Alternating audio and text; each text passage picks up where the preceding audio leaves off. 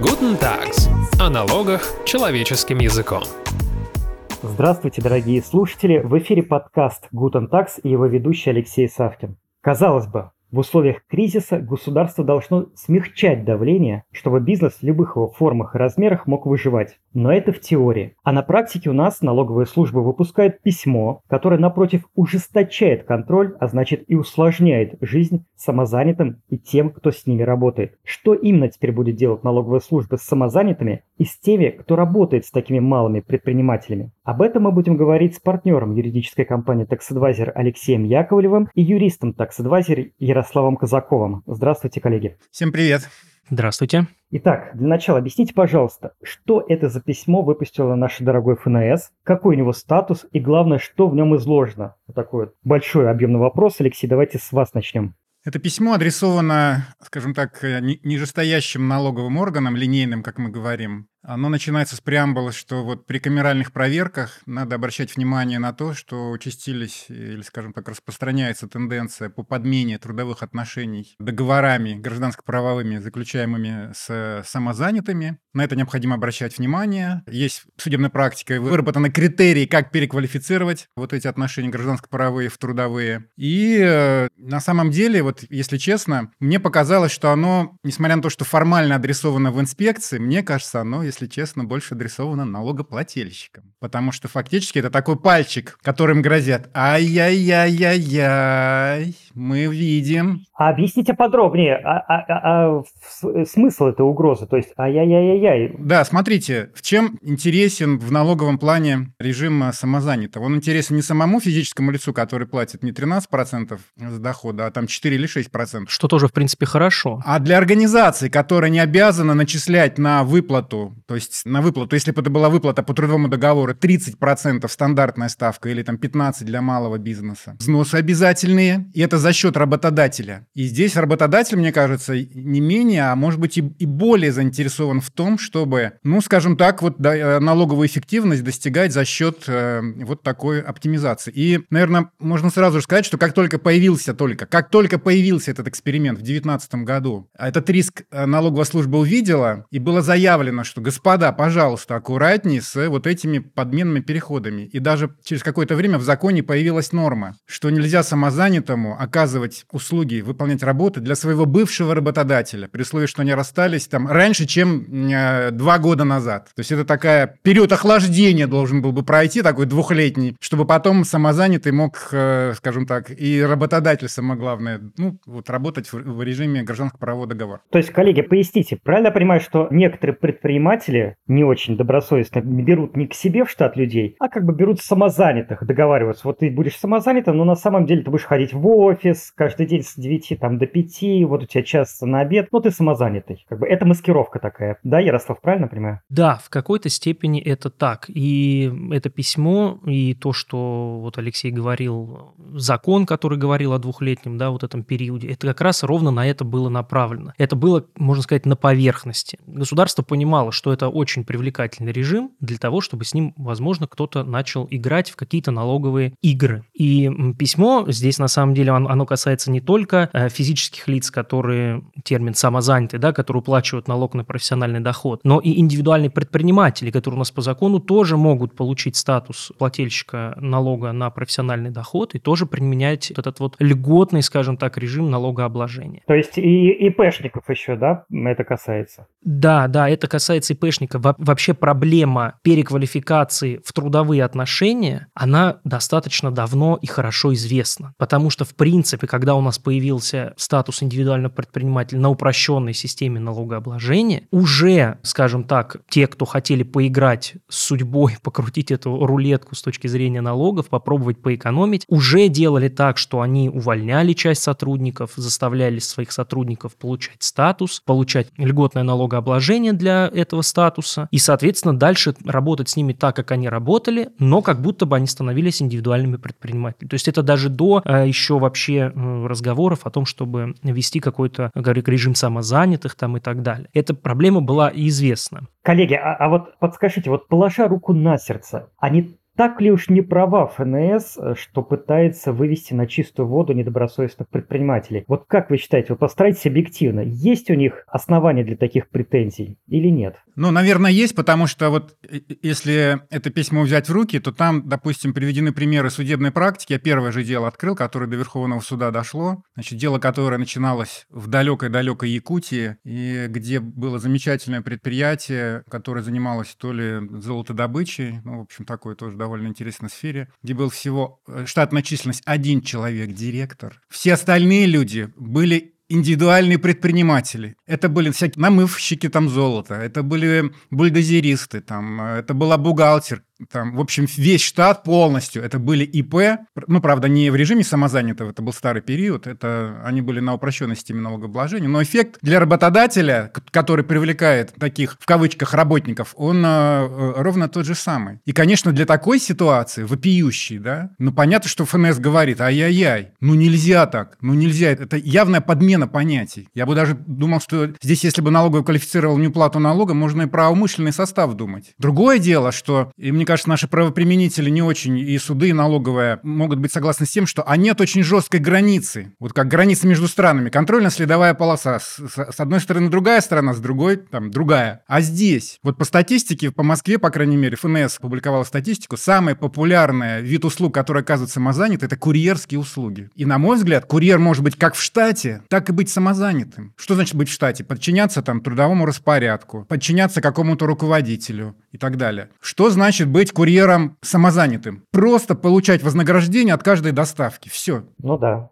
Да, согласен. И один из критериев, который говорит ФНС, а вот перечисление зарплаты в один день с другими работниками. Ну да, конечно, это же удобно. Ну, конечно. Ну, конечно, бухгалтерию удобно один раз сделать начисление и всем выплатить, как, как по ГПХ, так и по трудовым договорам. Поэтому письмо, конечно, это появилось, оно не на пустом месте. Но есть такая, знаете, опасность, что вот начнут косить всех под него, да, и рубить по всем. А ситуации могут быть очень пограничные, очень пограничные. И вот, коль уж мы затронули эту тему, расскажите, по каким критериям будут находить вот подмену таких трудовых отношений с привлечением физического лица? Это я цитирую письмо. Как их будут выявлять? Ярослав, начните, пожалуйста. Для этого сначала необходимо будет установить, соответственно, вообще, если что-то трудовое в тех отношениях, которые заключены между работодателем и, например, самозанятым. Такими критериями могут являться это постоянство выполнения этой работы для заказчика, да, это как бы сам процесс выполнения этой работы, а не больше результат, так считает э,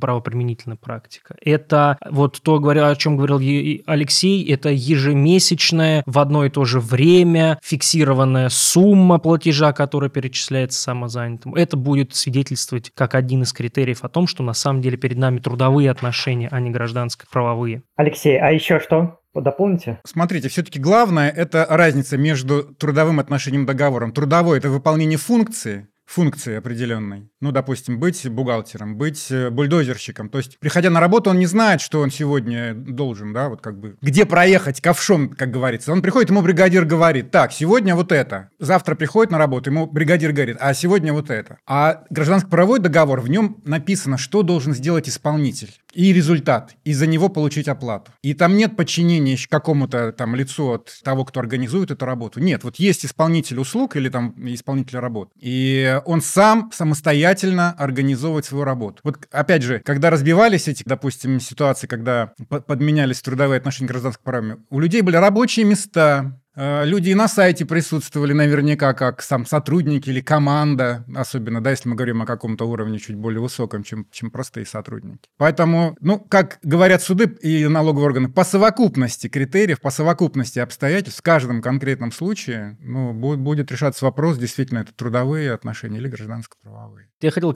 сказать как раз в том числе в примере с бульдозеристом, если бульдозерист просто приходит на своих двоих, и ему дают и бульдозер, и инструменты, и, и все на свете. ГСМ. Да, и, и, и там ГСМ, да, и все, и показывают, где рыть, то это как бы именно зависимость от работодателя. А вот если бульдозерист приехал на своем бульдозере, здесь уже можно говорить о том, что он в какой-то степени самозанятый. И, и он сегодня на, на, одно, на одного заказчика поработал, да. завтра на другого, у него, не знаю, есть сайт, у него, или страница там в соцсетях, да, да. где он я бульдозерист. Ну, это так, да, действительно. Или, или опять же, когда спрашивают клиента, а как нам сделать так, чтобы меньше было риска рисков, потому что мы читаем вот подобные письма, мы видим, что у нас ситуация все-таки, мы действительно, ну, не пытаемся изобразить трудовые отношения, но чтобы не было недолин, как да, не, не было перекосов, перекосов каких-то да. и так далее. Еще, вы знаете, мне кажется, очень таким сейчас современным подходом еще налоговая любит установить, с какого IP-адреса, например, отчетность сдается за тех же индивидуальных предпринимателей или самозанятых. Вот, кстати, в том якутском деле классный, классный, да, пример, молодец, Ярослав. Там один из критериев тоже был, что, грубо говоря, вот эти были 50, в кавычках, работников ИП, и бухгалтер, которая она сдавала, значит, действительно, да, одна за, бухгалтер этого за все 50 человек, за все 50 да. человек сдавала все декларации.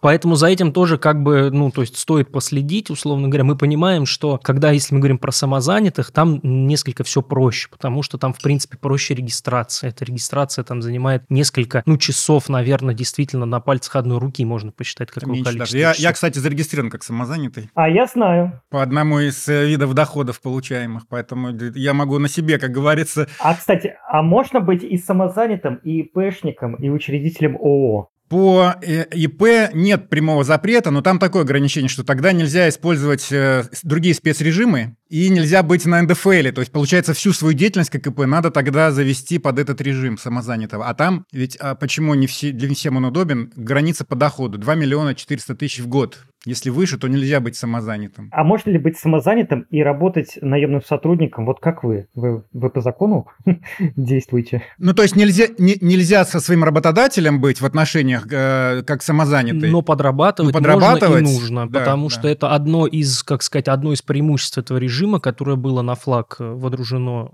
Федеральной налоговой службой, это как один из маркетинговых приемов, которых всем зазывают. То есть ты продолжаешь работать и еще подрабатываешь. Потому что целью вообще введения вот налога на профессиональный доход, это же было обеление и вывод из серой зоны всех, кто вот подрабатывал, подшабашивал, где-то копеечку там зашибал и так далее. Это все было для этого направлено. Коллеги, ну вот давайте перейдем к следующему вопросу. Допустим, налоговая служба вывела на чистую воду вот таких вот бульдозеристов, коль уж мы к ним прицепились. Что будет дальше? Их поволокут на ковер? И не, или не только их поволокут на ковер? Как их будут наказывать, пороть? Э, что дальше-то будет? Ну, если честно, я почти уверен, что за физлицами бегать никто не будет. И здесь э, фокус будет именно на тех работодателей, условно, да, которые организовывают это. А. Потому что именно им будет доначислен НДФЛ. Не очень заметили изменения. В 2019 году были в 23 главу, посвященную НДФЛ, внесены изменения. То есть раньше была норма прямая, запрещавшая за счет налоговых агентов брать НДФЛ. Вот работодатель не доудержал НДФЛ, то есть его могут оштрафовать, например, за неудержание, пени начислить. Сам налог нельзя было брать. А потом появляется потихонечку норма, что нельзя, но если налоговый орган установил в ходе проверки, что НДФЛ не был удержан, то тогда с налогового агента это будет удержано. И взносы в э, социальные фонды, пенсионные, обязательно медицинского страхования, которые не были начислены на такие выплаты, они будут начислены вот этому в кавычках работодателю. Поэтому физиков, я уверен практически, что ну, не будут тратить просто время. Поэтому внимание работодателям прежде всего. Не надо, конечно, физлицам совсем уж, как говорится, расслабляться, но тем не менее основной фокус контрольной работы будет именно на вот таких работодателей. То есть правильно я понял, что выставить счет за все. И за НДФЛ, за социальные взносы, за какой-то период. Кстати, за какой? Выездные проверки три года стандартно, камеральная она ограничена той отчетностью, которая проверяется. А так три года, предшествующие году назначения выездной налоговой проверки. Ого, может быть серьезно очень. Да, да. И плюс уголовная ответственность, если там соответствующие да, размеры су- будут. Суммы большие, то можно, да, об уголовной ответственности говорить. А какие большие? А какие большие? С какой суммы начинается уголовка? А, по-моему, с 13, что ли, миллионов для, для организаций. 13,5 миллионов налога за три года. А, Алексей, вот вы говорите, что за физиками бегать не будут, но все-таки для физиков есть какая-то опасность? У них есть какая-то ответственность, если их выявят? Конечно, они налогоплательщики прежде всего, но вот если придут и с так называемого работодателя удержат НДФЛ, то, в принципе, я думаю, что потом ну, за физиком и уже не пойдут. Скорее, вот те, кто становится самозанятыми, им надо думать, что это действительно все-таки немножко другой режим. Да. И другие правые последствия не только в налоговой, но и в других сферах. Например, человек не сможет находиться на бирже труда и получать пособие по безработице. Например, и, кстати, были случаи, когда люди со скандалом увольнялись, вернее, с ними расторгали договор как самозанятыми, и они, начитавшись вот подобных писем, это, кстати, не первое письмо, да, вот, опять же, мы говорим про там апрельское письмо последнее, но было в декабре письмо прошлого года похожее, в сентябре прошлого года. Так вот, люди, видимо, начитавшись таких писем, ходили в суды и пытались говорить, да у нас были фактически трудовые отношения, поэтому, пожалуйста, мне компенсацию за неиспользованный отпуск там и другие там выходные пособия и так далее. Да, или, или если, например, после того, как работодатель перевел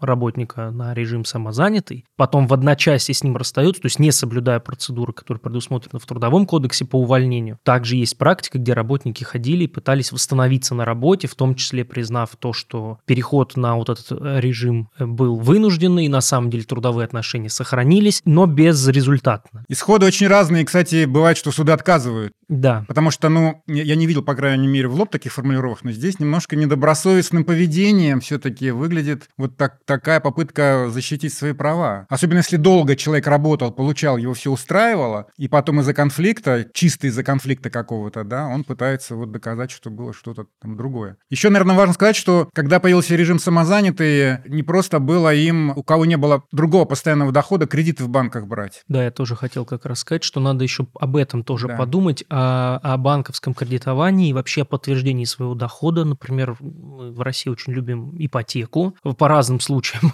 по разным поводам мы вспоминаем это слово. Но здесь напрямую банки первое время, конечно, отказывались в работе с самозанятыми, так как это был непонятный зверь. Непонятно, насколько можно было доверять тем подтверждающим документам, которые приносил самозанятый в отношении своего дохода. А банк всегда как бы, ну, он оценивает риски при выдаче кредита. Стоит или не стоит, платежеспособный, не платежеспособный ли перед ним заемщик. И сейчас потихонечку, конечно, выправляется эта ситуация. И еще остается важный вопрос по самозанятым. Это пенсионное страхование и больничное больничное социальное страхование, потому что поскольку они не платят вот эти взносы, то, соответственно, не являются, скажем так, субъектами, простите. Ну, то есть стаж не идет для пенсии, или заработок этот, как самозанятого не идет для в зачет а, пенсии, да, это в автоматическом режиме. Самозанятый может добровольно, заплатив отдельно деньги, встать на вот этот режим, копить там пенсионные баллы, получать какие-то надбавки. И еще мы, знаете, с вами о чем забыли сказать, о самом важном-то на самом деле? Вычеты по НДФЛ. Здесь тоже нужно самозанятым, то есть это мы все говорим с вами о тех минусах этого режима. Это в том числе отсутствие вычетов по НДФЛ. Потому что тогда, когда вы платите налог на профессиональный доход, вы не платите НДФЛ. А чтобы получить вычет по налогу на доход физических лиц, он должен быть уплачен в бюджет. Если его в бюджете нет, вычет вам не положен. В том числе за покупку квартиры, оплаты процентов по ипотеке, медицинское лечение, там, спорт, э, обучение детей, себя и так далее. Слушайте, ну много минусов, э, и пора, наверное, как-то модернизировать этот режим. Вот и делаются какие-то шаги в этом направлении? Или его как ввели? Нет, обсуждались на уровне правительства вопросы, связанные как раз с пенсионным обеспечением и социальным обеспечением, ну, вот больничными, в частности, самозанятых. И что? Ну, скорее всего, будет либо добавят еще по проценту, грубо говоря, к тем налоговым ставкам. Чудес не бывает. Кто-то за это должен заплатить. Вот поэтому сейчас ставки очень привлекательные, там 4-6%, да, 4, если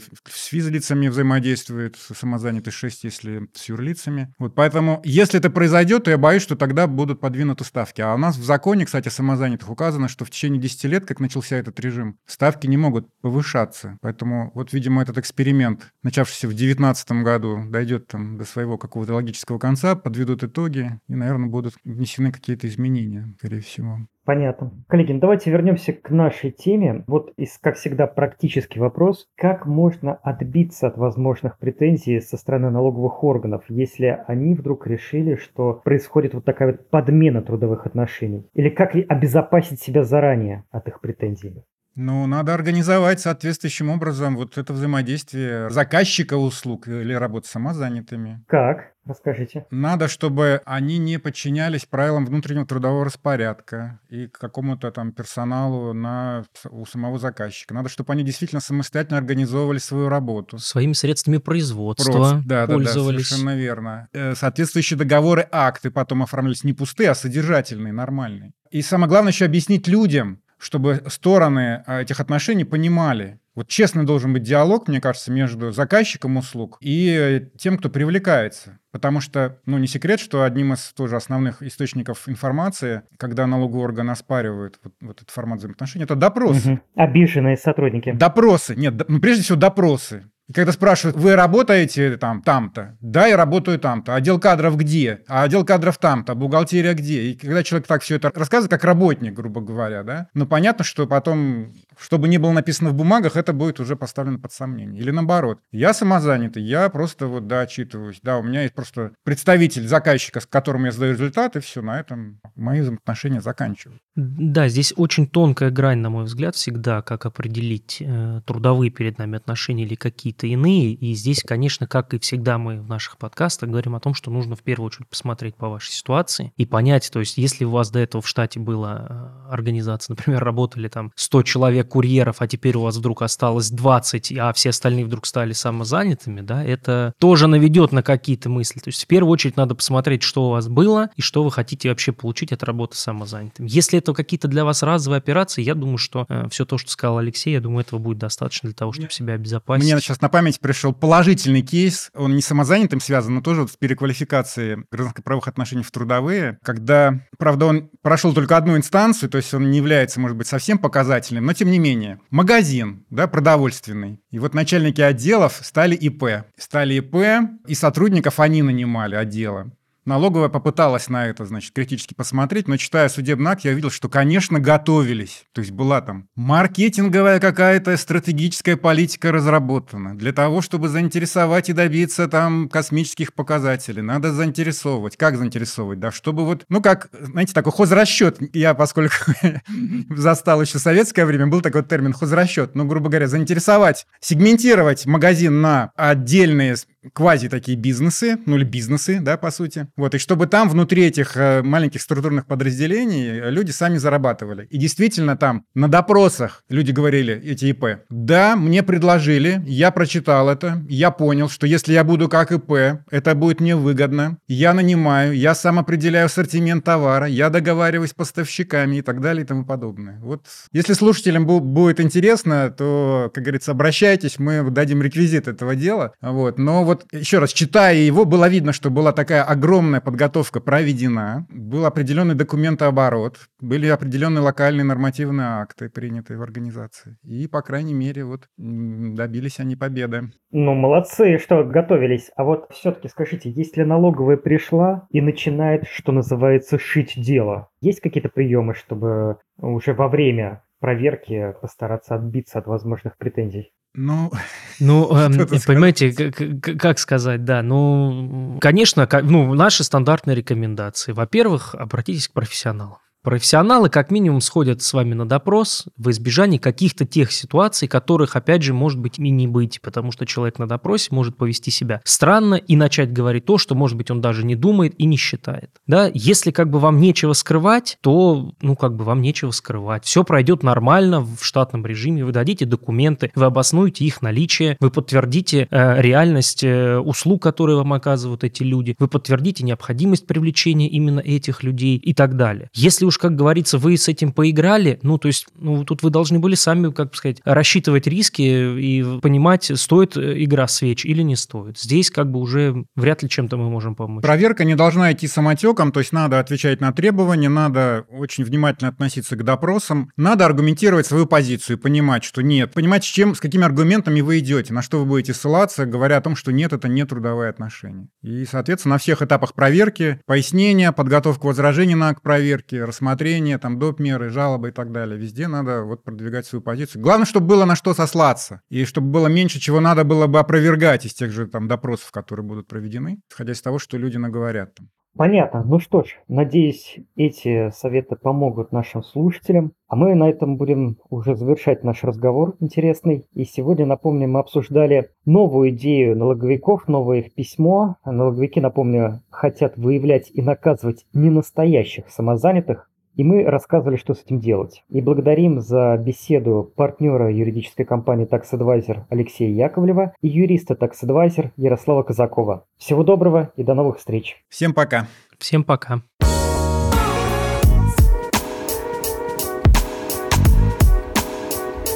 Guten Tags. О налогах человеческим языком.